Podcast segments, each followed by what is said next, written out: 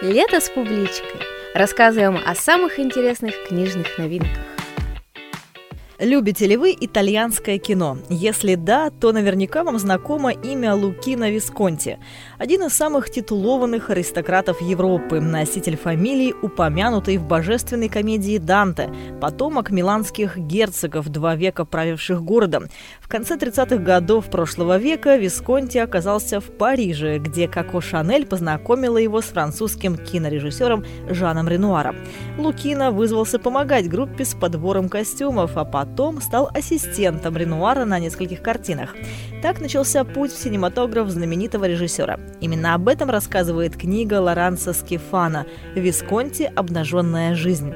В его картинах снимались Анна Маньяни, Ален Делон, Марчелло Мастрояни, Клаудио Кардинали, Жан Море и многие другие звезды европейского кино.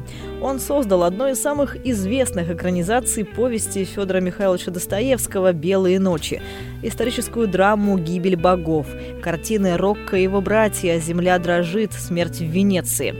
Страсть и сознание высокой ответственности, пыл и безупречный вкус – вот основные характеристики работы великого итальянца, история которого раскрывается в книге на материале его писем, прозы, публицистики, интервью и разворачивается на фоне великих потрясений XX века.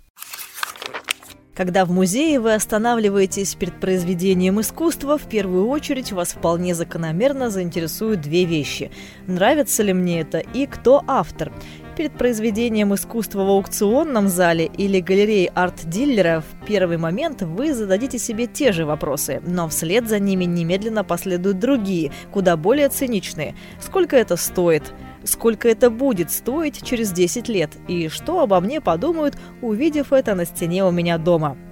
Остроумное и увлекательное исследование феномена искусства и его коммерческой стоимости Филиппа Кука «Завтрак у Сотбис» дает различные варианты ответов на эти и подобные вопросы, а также рассказывает, как менялась финансовая ценность предметов искусства в зависимости от художественной моды.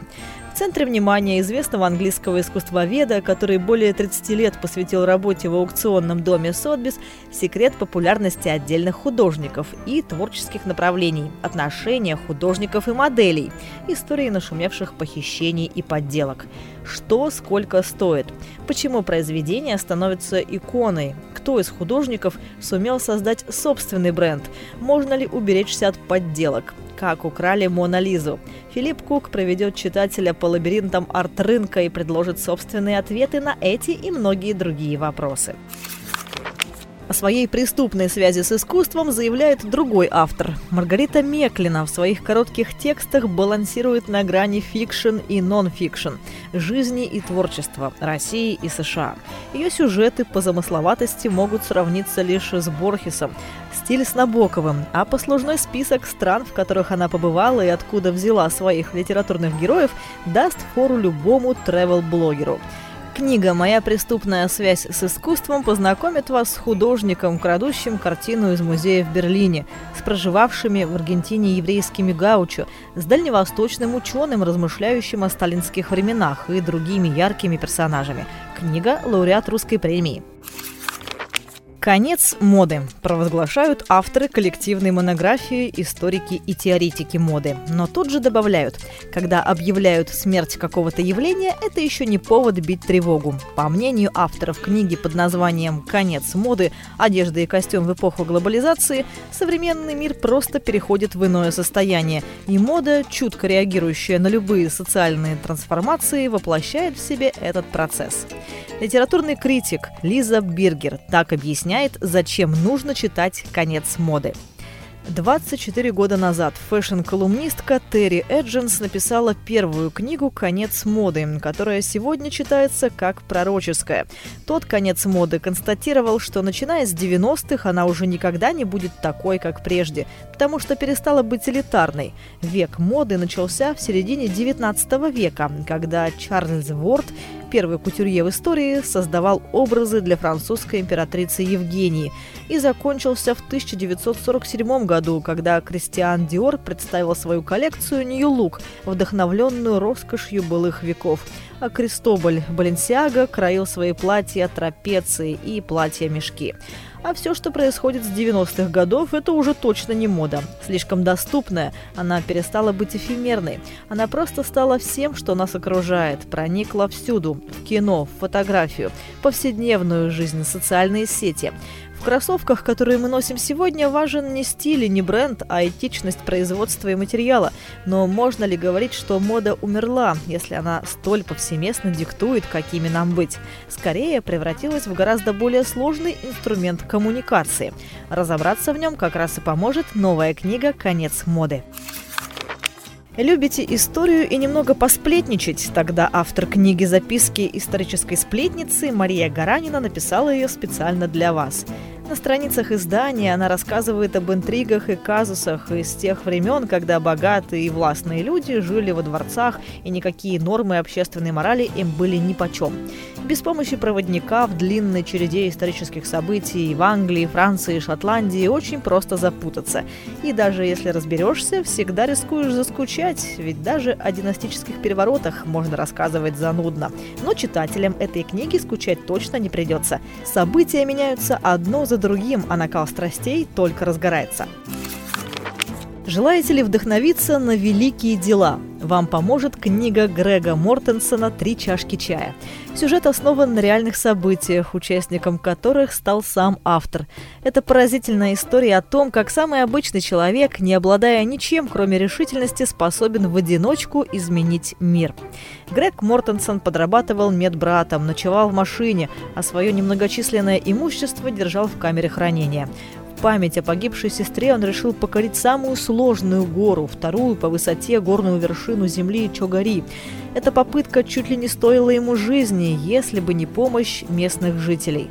Несколько дней, проведенных в отрезанной от цивилизации пакистанской деревушке, потрясли Грега настолько, что он решил собрать необходимую сумму и вернуться в Пакистан, чтобы построить школу для деревенских детей. Сегодня Мортенсон руководит одной из самых успешных благотворительных организаций в мире. Он построил 171 школу и несколько десятков женских и медицинских центров в самых бедных деревнях Пакистана и Афганистана. Книга была издана в 48 странах, и в каждой из них стала бестселлером. Самого Грега Мортенсона дважды номинировали на Нобелевскую премию мира. Тем, кто любит таинственные истории, рекомендуем почитать манускрипт Войнича. Это культовая рукопись, тайна которой не раскрыта до сих пор.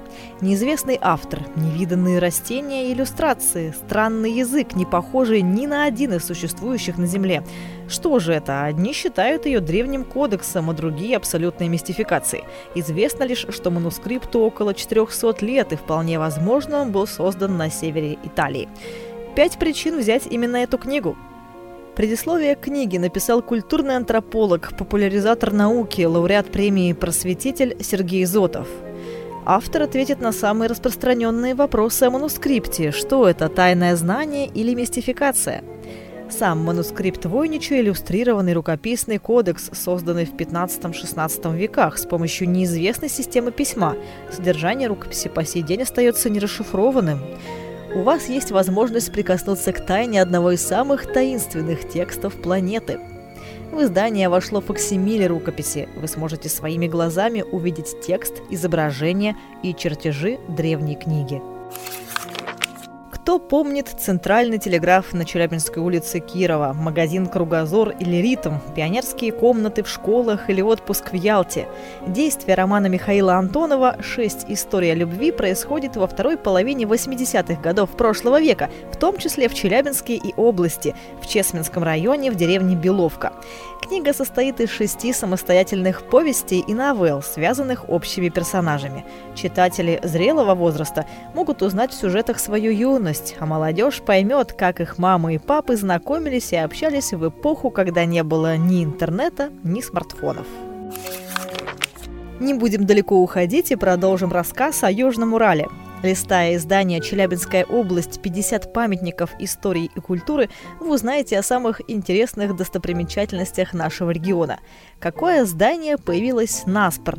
Какому памятнику посвящена песня, где находится самое старинное здание Челябинска, дом врача Жуковского и особняк потомков Рюрика? Какой объект туристы прозвали «бочонки с глазами в небо» и почему? Об этом и многом другом читайте в книге «Челябинская область. 50 памятников истории и культуры». Для тех, кто владеет английским, ну или, по крайней мере, умеет пользоваться англо-русским словарем, мы подготовили книги на иностранном языке. Любители романтической прозы оценят книги в оригинале Николаса Спаркса, Сесилии Ахерн, Софи Кинселлы, Джоджо Моэс и Марка Леви – вас также ждут триллеры Стивена Кинга и Мишеля Бюсси. По-новому посмотреть на классические произведения и сделать ярче изучение английского языка помогут комиксы «Макбет», «Гамлет», «Приключения Робин Гуда» и многие другие издания. Всего в большом просмотре новинок участвует более 100 книг. Приходите, выбирайте и читайте с удовольствием.